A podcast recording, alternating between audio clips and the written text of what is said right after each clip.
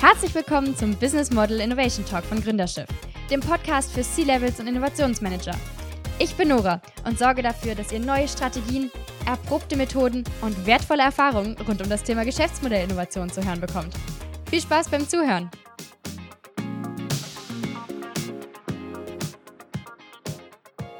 Schön, dass ihr eingeschaltet habt. Mein Gast der heutigen Folge ist Hendrik Witt. Er ist CEO von Ubimax, dem führenden Anbieter von industriellen Wearable Computing und Augmented Reality Lösungen. Von Wearables hat vermutlich jeder von euch schon mal was gehört. Das ist ja den meisten ein Begriff. Aber heute werden wir das Thema mal so ein bisschen aus der Sicht der Geschäftsmodellinnovation heraus angehen. Und dazu werden wir uns ein bisschen mit den Themen beschäftigen, wie man dadurch mobile Arbeiter unterstützen kann und zum Beispiel auch die Produktivität steigern. Vorneweg eine kleine Warnung an alle, die zuhören. Wundert euch nicht, falls ihr im Hintergrund mal Geräusche hören solltet. Bei uns ist es unfassbar heiß und ohne offene Fenster ist das hier momentan nicht möglich.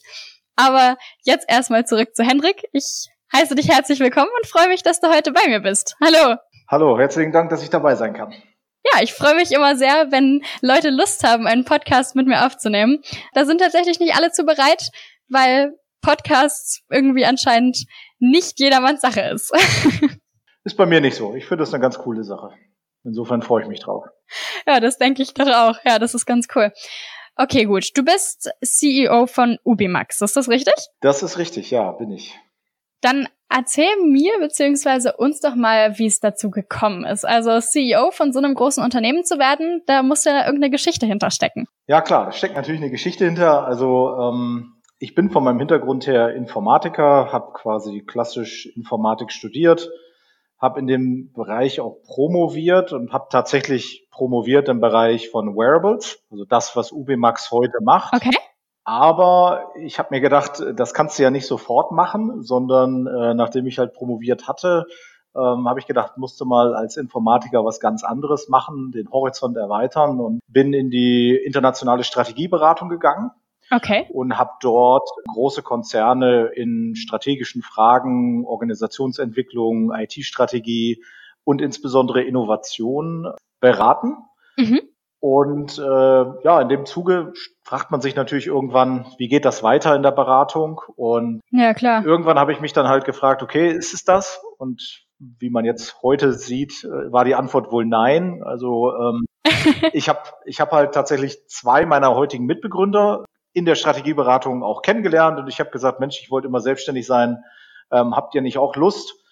Und ähm, ja, dann haben wir das gemacht. Dann haben wir uns quasi haben wir den Beraterjob an den Nagel gehängt mhm. und haben de facto noch eine gewisse Zeit lang auf eigene Rechnung Beratung gemacht, um sozusagen das nötige Kleingeld ja, ähm, mhm. für so ein Technologie-Startup zu, zu verdienen. Ja. Und ähm, ja, und dann haben wir irgendwann die Ubimax gegründet, als gewisses Kapital halt da war, als wir das erste kleine Pilotprojekt auf die Beine gestellt hatten mit Datenbrillen und so weiter. Mhm. Ja, und von da ab ja, ging die Reise dann los und wir haben quasi die Ubimax Anfang 2014 gegründet und äh, ja, heute de facto Mitte 2019 sind wir über 80 Mitarbeiter an Standorten in Deutschland. Also unser Headquarter Neudeutsch ist immer noch in Deutschland, ja. bleibt's auch ja. in Bremen. Und äh, wir haben aber mittlerweile noch Dependancen in, in den USA und, und auch in Mexiko, wo wir mhm. unsere Kunden dann international betreuen. Ich nehme an, ihr habt auch als Unternehmen vermutlich eigentlich einen ziemlich guten Zeitpunkt erwischt, einfach weil das ja in den letzten Jahren ziemlich groß geworden ist und sich da extrem viel getan hat, oder? Also ihr hattet so ein bisschen einen guten Einstiegszeitpunkt. Ja, genau. Also Timing war gut, rückwirkend betrachtet. Ähm, Glück haben wir auch gehabt, gehört natürlich auch immer dazu. Klar. Und ja, also so gesehen lief alles ganz gut für Ubimax und mittlerweile sind wir halt eine feste Größe im Markt und viele Kunden zählen auf unsere Lösung es passt ja eigentlich auch ganz gut, dass du damals im Beraterbusiness auch warst und vorher natürlich mit Wearables promoviert hast. Das ist ja eine gute Kombi, um letztendlich jetzt das zu tun, was du tust. So hast du von zwei Seiten so ein bisschen den Einblick in das Ganze. Ja, richtig. Das, also ich will nicht sagen, dass das von Tag eins an die Idee dahinter war, aber es stimmt schon. Ja. Also wenn man eben aus so einem ingenieurslastigen Bereich kommt, dann fehlt es häufig so an der einen oder anderen betriebswirtschaftlichen Komponente und da ist die Beratung nach wie vor Eben. eine super eine super Ausbildung. Und man sieht unglaublich viel genau. Und ähm, anders als in der Beratung muss man allerdings die Dinge, die man plant, auch umsetzen und eventuell auch aussetzen, mhm. aussitzen. Und ähm, mhm. das ist nicht unbedingt leicht jeden Tag, aber ähm, aktuell bezogen auf Ubimax funktioniert es doch ganz gut. Leicht ist ja auch nicht so der Normalzustand, wäre meistens auch ein bisschen langweilig, sonst ist ja irgendwie auch gar keine Herausforderung dabei. Das wohl wahr, das wohl wahr. Herausforderungen haben wir tagtäglich mehr als genug. Können wir uns nicht beklagen. Dann würde ich sagen, steigen wir doch direkt mal da ein. Was sind denn so die Herausforderungen, die euch als Ubimax so begegnen? Ja, ich würde sagen, die zwei größten Herausforderungen sind eigentlich die Technologie selbst. Ich meine, wir sind halt in einem zukünftigen Megamarkt unterwegs mit Augmented Reality und Wearables. Ja. Die Schwierigkeit ist aber natürlich, vieles ist Neuland. Ganz wenig ist bekannt. Du musst vieles ausprobieren, feststellen, dass es dann vielleicht auch nicht so funktioniert, wie du es dir erwartet hast. Musst dich also sehr schnell adaptieren, lernen aus den Fehlern und, und neue Sachen finden, mhm. sodass du die Technologie eigentlich im Sinne des Anwenders optimal einsetzen kannst. Ja.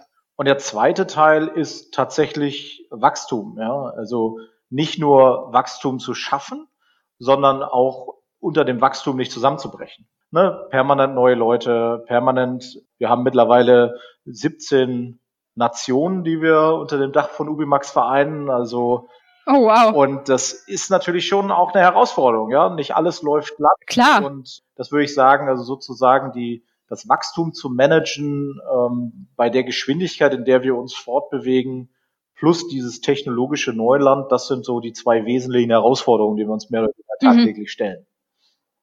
Ja, ihr habt natürlich, sagen wir mal, den Nachteil, aber vielleicht auch die Chance, dass ihr niemanden habt, bei dem ihr euch sozusagen schon was abgucken könnt oder Ideen holen, weil ihr ja sozusagen die seid, die das Ganze auf den Markt bringen müssen.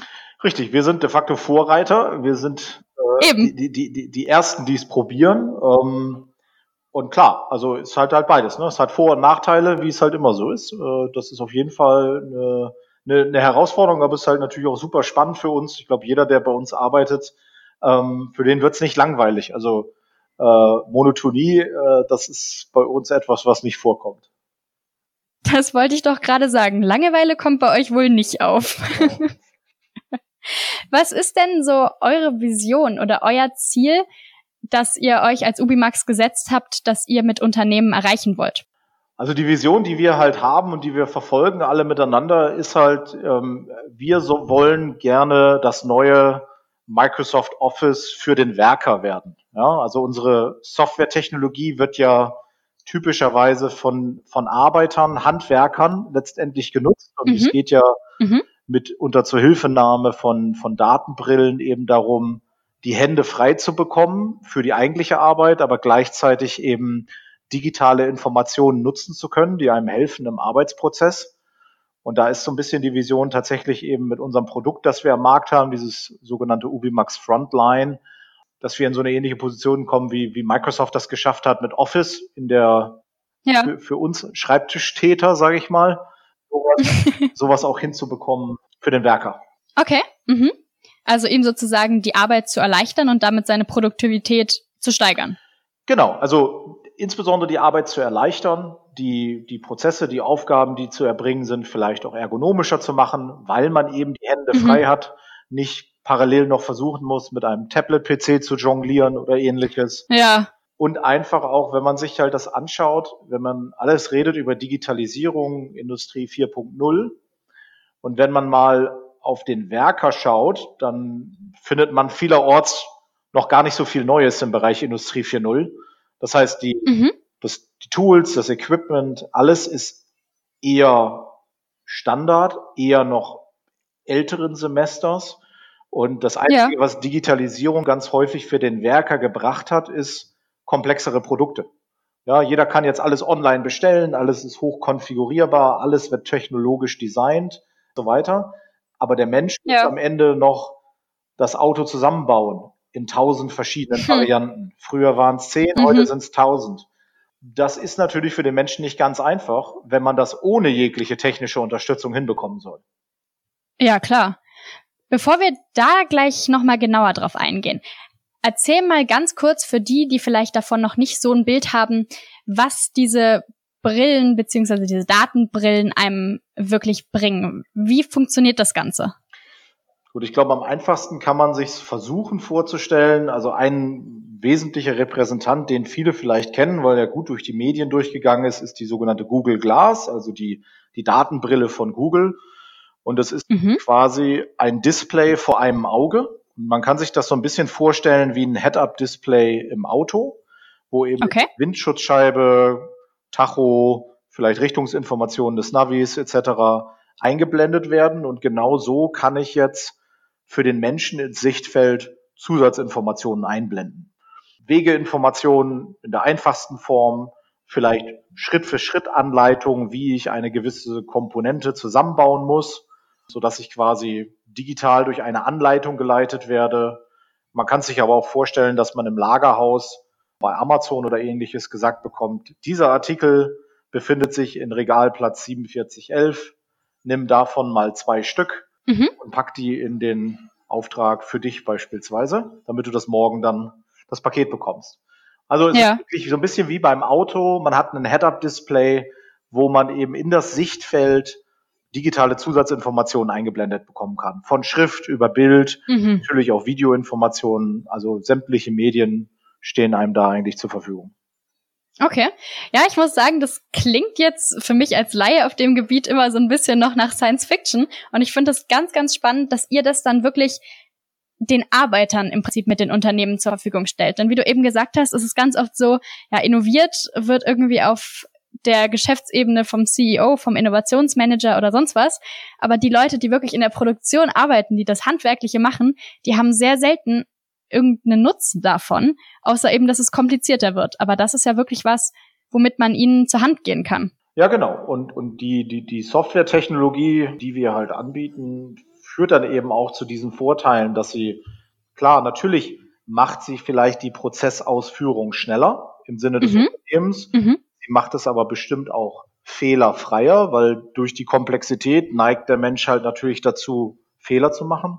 Ja. Die ganze Technologie ist relativ flexibel einsetzbar. Also man hat, heute sieht man ab und zu mal stationäre PCs irgendwo äh, rumstehen im, im Lager oder an ähnlichen Orten. Mit den Brillen hat natürlich jeder seinen Computer dabei, so ein bisschen wie das Smartphone, dass ja. man aber nicht immer aufwendig aus der Tasche ziehen muss, sondern dass man eben jederzeit dabei hat und zu jeder Zeit die richtigen Informationen abgreifen kann. Und das, was wir halt, was das Spannendste für mich ist, ist, was wir halt eben sehr, sehr viel sehen, eigentlich bei fast allen Installationen, ist, dass der Mensch dieser Technologie unglaublich positiv gegenübersteht. Viele Ach, wirklich? Okay. Manager, viele Manager fragen ganz häufig, ja, aber was sagen denn die Mitarbeiter? Was sagt der Betriebsrat? Und wir sagen ganz häufig, Moment mal, die Mitarbeiter sind das, die sozusagen für diese Technologie votieren, weil es mhm ihre persönliche Arbeit erleichtert, viel einfacher macht, schneller von der Hand gehen lässt. Äh, und das finden die natürlich gut. Ja. Das wäre jetzt meine nächste Frage gewesen, und zwar tatsächlich, wie die das annehmen. Weil es ja tatsächlich so ist, dass Menschen öfter mal Veränderungen gegenüber relativ kritisch dastehen. Aber hätte ich nicht gedacht, dass das wirklich von den Mitarbeitern direkt so gut angenommen und vielleicht sogar auch erfragt wird. Wahnsinnig spannend. Ja, du musst dir das halt so vorstellen. Heute sieht der Alltag so aus, die Leute sind in der Smartphone-Welt und der digitalen Welt. Ja. Dann gehen sie zur Arbeit, legen ihr Smartphone in den Spind, dann sind sie wieder zurück zu Papier und Bleistift für acht Stunden. Mhm. Und dann nehmen sie wieder an 2019 teil, indem sie wieder ihr Smartphone nehmen und gucken, hm. was so los war in der Welt. Ja. Und das liegt eben primär daran, dass Digitalisierung oft so wie du es halt gesagt hast, oftmals auf der Business-Ebene greift, aber eben noch nicht so sehr bei dem Werker tatsächlich zu spüren ist. Außer eben in den negativen Dingen ja, genau. wie Komplexitätssteigerung äh, etc. pp. Aha. Dann würde ich dich jetzt bitten, mir mal ein, ein, Beispiel zu nennen. Du musst mir gar kein konkretes Unternehmen nennen, wenn du das nicht darfst, aber wir tun mal so, als würden wir das jetzt in ein Unternehmen einführen. Wie sind da die Schritte? Wie leitet ihr das Ganze ein? Und kommen die Unternehmen zu euch oder werbt ihr und fragt direkt an? Wie läuft das ab? Gut, also es ist beides. Die Unternehmen kommen zu uns direkt, weil ja. sie von unseren Produkten gehört haben. Und gleichzeitig werben wir natürlich auch für unser Produkt, das mhm. wissen wir. Aber wir haben im Unternehmen beispielsweise wie eine BMW, wo wir kürzlich in den USA ein sehr großes Projekt ausgerollt haben. Da haben wir über einen Zeitraum von sechs Monaten die Technologie in kleinerem Rahmen erprobt und haben sie dann in mehreren Wellen flächendeckend beispielsweise über die USA ausgerollt. Und das, was wir dort tun, ist, wir machen das, der Use Case heißt sogenannter Remote Support. Okay. Also wir haben so eine Art Skype für die, für die Datenbrille, so dass man eben ein Mechaniker, der in der, in der BMW-Werkstatt ist, hat ein Problem, irgend, irgendwas, was er nicht selber lösen kann. Mhm. Und er hat eben die Möglichkeit, die BMW Experteningenieure im Hauptquartier quasi anzurufen, aber eben nicht nur mit Ton, sondern er kann eben mit der Datenbrille eine Audio-Video-Kommunikation etablieren, so dass eben der Experte genau das sieht, was der Werker vor Ort sieht. Ja. Und so können die beiden durch unterschiedlichste technische Tools noch unterstützt, können die eben sehr schnell gemeinsam das Problem identifizieren und hoffentlich können sie das dann mit geballtem Wissen dann auch gemeinsam lösen. Und das hat halt natürlich den Effekt, dass gewisse Probleme erstmal überhaupt lösbar sind, mhm. schnell mhm. lösbar sind.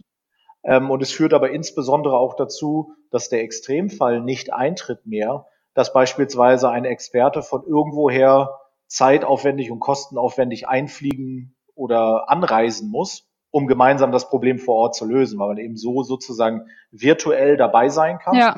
Kann man sich viel vorstellen. Das ist halt ein super Use Case von der finanziellen Seite, weil man eben sehr stark und sehr schnell einen Return on Invest erwirtschaften kann. Mhm.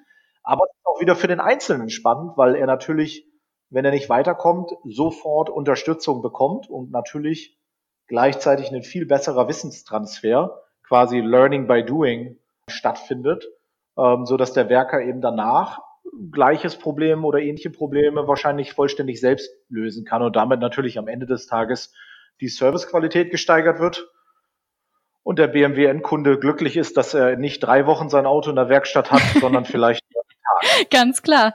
Ja, da hast du recht. Das verknüpft total den, die Wissensstände einfach der verschiedenen Personen und man kann sich auch selber mit, miteinander unterstützen und das Wissen austauschen und das ist eine ganz, ganz tolle Möglichkeit, dass man das einfach virtuell machen kann und nicht, dass das dann so tagelang braucht. Da hat man natürlich auch wieder den Aspekt der Produktivität, aber auch den Aspekt des Menschlichen, dass vielleicht der Werker oder der Arbeiter sich auch einfach freut, dass er das Problem dann mit Hilfe, aber doch eigenständig lösen kann. Richtig, und es kommt sogar noch in vielen Fällen, also wir machen das auch viel für Maschinen- und Anlagenbauer, diesen Use Case, Ökologie ins Spiel. Ja, also ich brauche nicht mehr reisen, ich brauche kein Flugticket ja. mehr. Das heißt, das trägt nochmal positiv zur CO2-Bilanz bei. Ich denke, das ist vor allen Dingen momentan ein Aspekt, der sehr, sehr überzeugend ist, denn dieses ganze Reisen und Fliegen gerät ja wirklich immer mehr auch berechtigt in Verruf. Und wenn man das dann vorbeugen oder teilweise sogar komplett vermeiden kann, ist das ein riesengroßer Vorteil. Und vermutlich holt das auch so ein bisschen die Kosten, die man für die Brillen hat, auch wieder rein, wenn man die Reisekosten einspart, oder?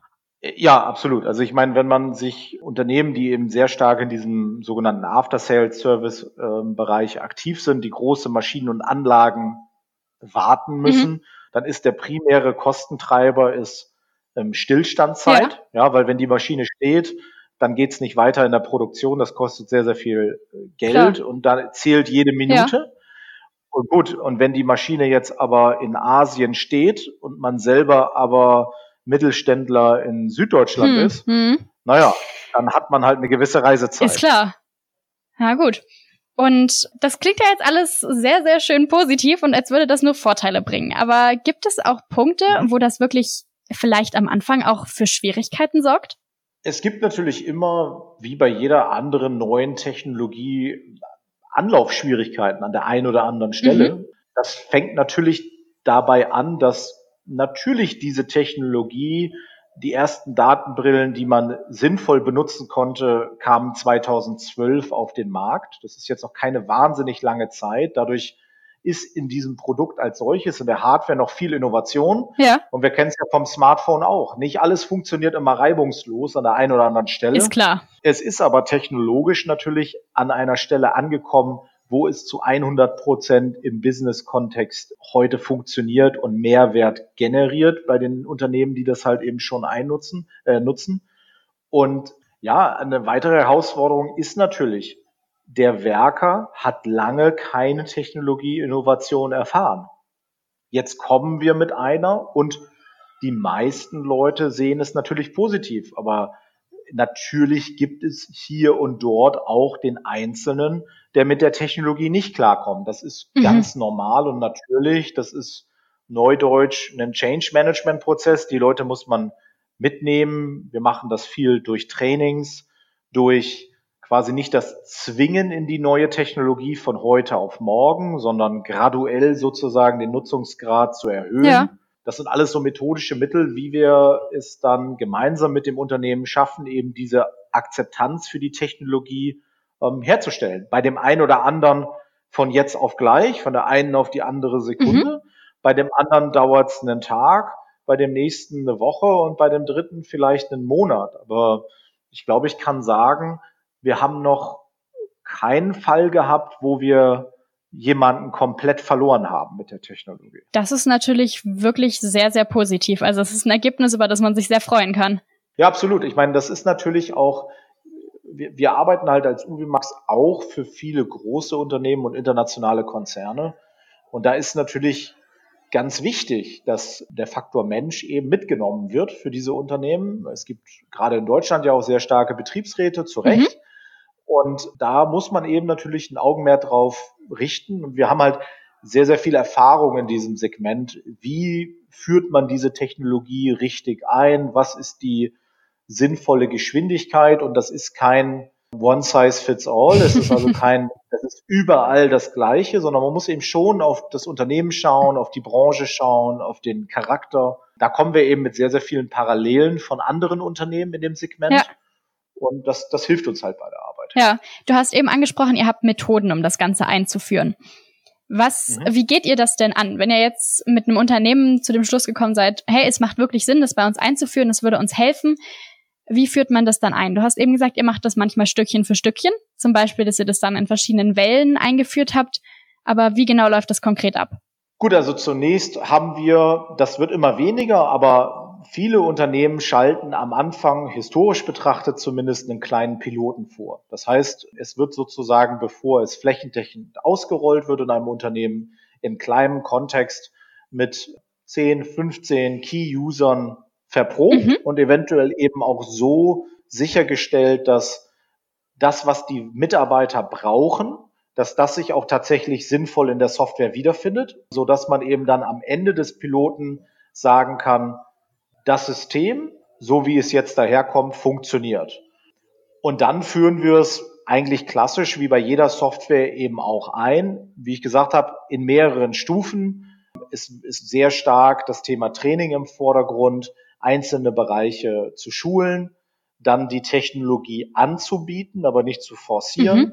dem Mitarbeiter sozusagen die Wahl zu lassen, die Datenbrille eine halbe Stunde zu nutzen okay. am ersten Tag, vielleicht eine Stunde, zwei Stunden, drei Stunden und gleichzeitig immer noch die alte Methodik mhm, mhm, ähm, der Arbeitsdurchführung bestehen zu lassen.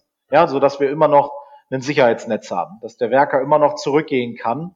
Und so wird er dann quasi an das Thema herangeführt. Ja. In verschiedenen Benutzergruppen und ja, das funktioniert meist ganz erfolgreich. Das gefällt mir ziemlich gut, dass du sagst, dass er die Chance hat, es zu nutzen, aber nicht sofort von 0 auf 100 gehen muss und es dann nicht heißt, so, ab Montag habt ihr jetzt alle die Brillen und gut ist, Genau. Das ist super. Meiner Meinung nach würde auch nicht, nicht überall funktionieren, mindestens mal. Vielleicht ja. nur an ganz wenigen Stellen. Äh, da, wo nur Technologie-Enthusiasten arbeiten, da, da kann das vielleicht passieren, aber die Regel ist eben nicht da. Und deswegen ist, glaube ich, ganz wichtig, die Mitarbeiter mitzunehmen in der Form, sie von der Technologie, dass sie sich eigentlich selbst von der Technologie überzeugen mhm. lassen Mhm. Und äh, eben einen gewissen Zeitraum einfach wirklich einzuplanen bei der Projektierung. Und das hat eigentlich immer sehr, sehr gut geklappt in der Vergangenheit. Das denke ich mir. Und wenn du sagst, am Anfang machen das vielleicht 15 Personen, die das testen, ist das dann tatsächlich so, dass ihr die Software an das jeweilige Unternehmen anpassen könnt und sagen könnt, die brauchen den Use Case, also müssen wir da und da was entwickeln? Oder gibt es vorgefertigte Modelle und man kann schauen, welches Modell am besten passt? Also wir haben tatsächlich unterschiedlichste Use Cases, wieder mhm. zurückzukommen mhm. auf dieses Microsoft Office-artige System, das wir haben. Wir kommen gerne mit, mit Vorschlägen, sage ich mal, wie diese Prozesse vielleicht bei anderen schon umgesetzt wurden. Ja. Aber ähm, wir haben die Möglichkeit, konfigurativ diese Prozesse auch an das jeweilige Unternehmen nochmal anzupassen. Mhm. Also normalerweise werden die Prozesse dann doch am Anfang immer leicht rekonfiguriert, sodass sie eben zu meinem Geschäft optimal passen. Also diese Flexibilität geben wir und es ist auch so, dass dieses ganze Thema Augmented Reality und Wearable Computing, das ist eigentlich eine Technologie, die immer sehr dicht am individuellen Prozess funktionieren muss. Das heißt, ich muss den Prozess, so wie das Unternehmen ihn umsetzt und lebt, auch abbilden können. Mhm. Was nicht bedeutet, dass man Prozesse nicht auch eventuell adaptieren kann. Also man kann ja von Best Practices lernen von anderen Unternehmen, aber man, man kann es eben auch an seine eigenen Bedürfnisse anpassen. Es ist also beides da. Derjenige, der sagt, ich lebe den absoluten Standard, der kann sich sozusagen aus vorgefertigten Prozessen bedienen. Mhm. Ähm, und der es gerne ein bisschen individueller hat, den kann man sie noch rekonfigurieren etwas. Ja, klar. Und das finde ich auch interessant, dass vielleicht durch die Brillen dann tatsächlich neue Arbeitstechniken oder Schritte einfach eingeführt werden, die einfach dadurch so ein bisschen ins Unternehmen kommen, über die man vielleicht vorher gar nicht nachgedacht hat, weil man sich damit gar nicht auseinandergesetzt hat. Richtig, also ähm, man kann mit Hilfe dieser Technologie sicherlich heutzutage dann Dinge tun, an die man vielleicht ohne die Technologie nicht rangekommen ist. Deswegen genau. glaube ich eben auch, dass viele denken ja zumindest am Anfang, dass diese Technologie beispielsweise den Menschen in einen Roboter verwandelt.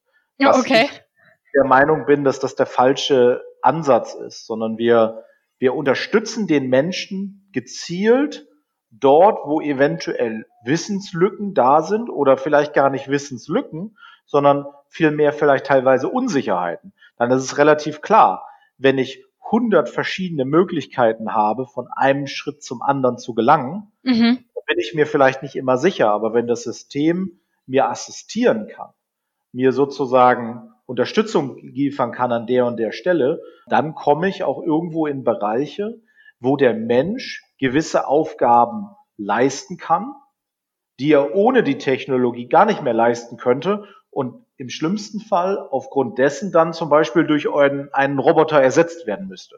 Deswegen sind wir meines Erachtens eher diejenigen, und, und so sehe ich uns zumindest, die mhm. den Menschen letztendlich befähigen, mehr zu tun und vielleicht sogar, wenn man will, in den Wettbewerb mit einem Roboter zu treten. Ja, genau. Er schafft so ein bisschen die Brücke zwischen der Technologie und dem Menschen. Richtig, ganz Einfach genau. das Zusammenarbeiten, ja. Das Zusammenarbeiten und dann sagen eben viele Unternehmen auch, naja, wenn das so ist, ja, dann brauchen wir ja keinen Roboter. Dann ja, können wir genau. das ja auch mit unseren Mitarbeitern machen und dann geht kein Mensch dabei und sagt, die brauchen wir dann nicht mehr, wir nehmen den Roboter. Ähm, insofern ähm, sind wir mindestens mal äh, arbeitsplatzsichernd aktiv. Stimmt, über die Sichtweise und die Perspektive habe ich noch gar nicht nachgedacht. Aber ein Mensch, der mit der Technologie zusammenarbeiten kann, kann natürlich so viel mehr wert sein, als wenn man da einfach nur die Technologie hat und den ganzen menschlichen Aspekt nicht mehr. Genau, denn der Mensch ist der Mensch. Seine äh, motorischen Fähigkeiten sind dem Roboter nach wie vor weit überlegen an vielen Stellen. Genau. Der Mensch kann denken. Künstliche Intelligenz versucht das auch ist aber natürlich noch nicht annähernd so weit wie der Mensch. Und äh, warum nicht die Stärken beider Welten nutzen? Ja, den Menschen genau, richtig. die Maschine ja. zu kombinieren. Und wenn wir jetzt mal so ein bisschen einen Blick in die Zukunft wagen, das scheint ja jetzt alles schon einen ziemlich weiten Weg in den letzten Jahren gegangen sein. Was denkst du, was da noch möglich sein könnte? Also ich bin fest davon überzeugt, dass diese Technologie, Augmented Reality und Wearable Computing, das wird fester Bestandteil der Arbeitswelt sicherlich werden. Und ich, ich bin der Meinung, das wird schon in den nächsten Jahren, nächstes Jahr 2020, 2021 fester Bestandteil werden. Wir sehen das selbst. Unsere Kunden setzen diese Technologie immer mehr und mehr ein, weil sie eben davon überzeugt sind, weil es so viele Mehrwerte bringt. Mhm. Und ich denke, wir werden diese Technologie zunächst mal flächendeckend in der Arbeitswelt sehen, aber ähm, danach wird diese Technologie in, in das private Umfeld auch hineinstechen. Ja. Das Smartphone kam de facto auch erst aus der Consumerwelt und wurde dann in der Arbeitswelt immer mehr eingesetzt. Telefone gab es schon viele im, im industriellen Bereich, aber da ist es quasi vom Consumer Richtung Enterprise geschwappt. Mit dem Thema Wearables wird die, der Einsatz erst im, im, im, im B2B-Bereich laufen und dann werden wir jetzt bestimmt selber auch alle irgendwann mal mit diesen Datenbrillen rumrennen. Mhm. Oder es sind dann vielleicht Kontaktlinsen. Vielleicht ist es dann nicht mehr der Formfaktor von der Brille. Ja. Vielleicht ist es dann eine Kontaktlinse. Mit anderen Worten, die Technologie wird wahrscheinlich immer näher an uns heranrücken, ja, immer kleiner werden. Mhm. Das ist, glaube ich, die, wo die Reise hingeht. Ja, vielleicht auch näher an uns heranrücken, jetzt gar nicht mal im materiellen Sinne, sondern in dem Sinne, dass es von was Außergewöhnlichem und ganz Besonderen zu fast einem Standard wird, den einfach ganz viele Leute kennen und der nicht mehr nur ganz wenigen vorbehalten ist. Absolut. Also ich denke, das wird das neue Smartphone. Heute hat jeder ein Smartphone. Demnächst wird, wird wird das Smartphone irgendwann nicht mehr sein und dann wird es, wird es den Wearable geben, ja. weil er halt einfach auf das Nutzungsszenario mobil unterwegs sein viel, viel besser zugeschnitten ist, als wenn ich jedes Mal mein Handy aus der Hosentasche nehmen muss, um Ganz zum Beispiel klar. nach der Uhrzeit zu gucken. Keine Frage, ja. Und ist das für Ubimax auch eine Option, das tatsächlich nachher an die Privatmenschen zu bringen oder werdet ihr bei den Unternehmen bleiben? Ich denke, wir werden eine Zeit lang auf jeden Fall noch ähm, bei den Unternehmen bleiben und werden dort auch immer bleiben. Mhm. Ähm, ich schließe absolut nicht aus, dass das ein oder andere, was wir als Produkt haben, auch im Consumer-Bereich relevant sein kann. Ja, okay. also ich kann mir durchaus vorstellen, dass demnächst die IKEA Aufbauanleitung für mein Regal oder ähnliches auch über eine Datenbrille mit unserer Technologie abrufbar ist, mhm. beispielsweise. Ja. ja. Und dann sind ja. wir eben in dem Bereich. Im Privaten gibt es sehr, sehr viele Anleitungsthemen, Wartungsthemen, ähnliches auch, wo ich mir durchaus vorstellen kann, dass unsere Technologie da genauso gut eingesetzt werden könnte. Ja, klar, dafür muss ich das natürlich erstmal flächendeckend überall so ein bisschen etablieren. Aber Richtig wenn es das überall tut, und ich denke, das wird es zwangsläufig tun, dann kann man das natürlich immer mehr auch an Privatpersonen bringen. Total spannend. Ja, absolut. ja, das ist, das ist so eine Welt, in die steigt man sonst, wie ich ganz am Anfang schon gesagt habe, irgendwie immer nur in Filmen ein. Aber anscheinend wird das doch demnächst mal eher Realität als noch Science Fiction. Ja, also wir sind, wir sind mittendrin. Also das ist auch etwas, was, ähm, viele immer noch denken, diese, diese, diese Wearables und Smart Glasses und Datenbrillen, das, das ist da. Ja. Das ist nichts, was in fünf Jahren kommt. Das wird ja. schon seit 2015 tagtäglich im industriellen Kontext eingesetzt. Nicht jeder kennt es, aber es ist da und es wächst kontinuierlich an, die Anzahl der Unternehmen, die auf diese Technologie setzen. Boah, da hast du wirklich was sehr Aussagekräftiges gerade gesagt. Ganz klar. Das hat's auf den Punkt gebracht. Wow. Ja. okay. Äh, ich bedanke mich bei dir für all diese Einblicke und dass du uns dieses doch so scheinbar weit entfernte Thema so ein bisschen näher gebracht hast.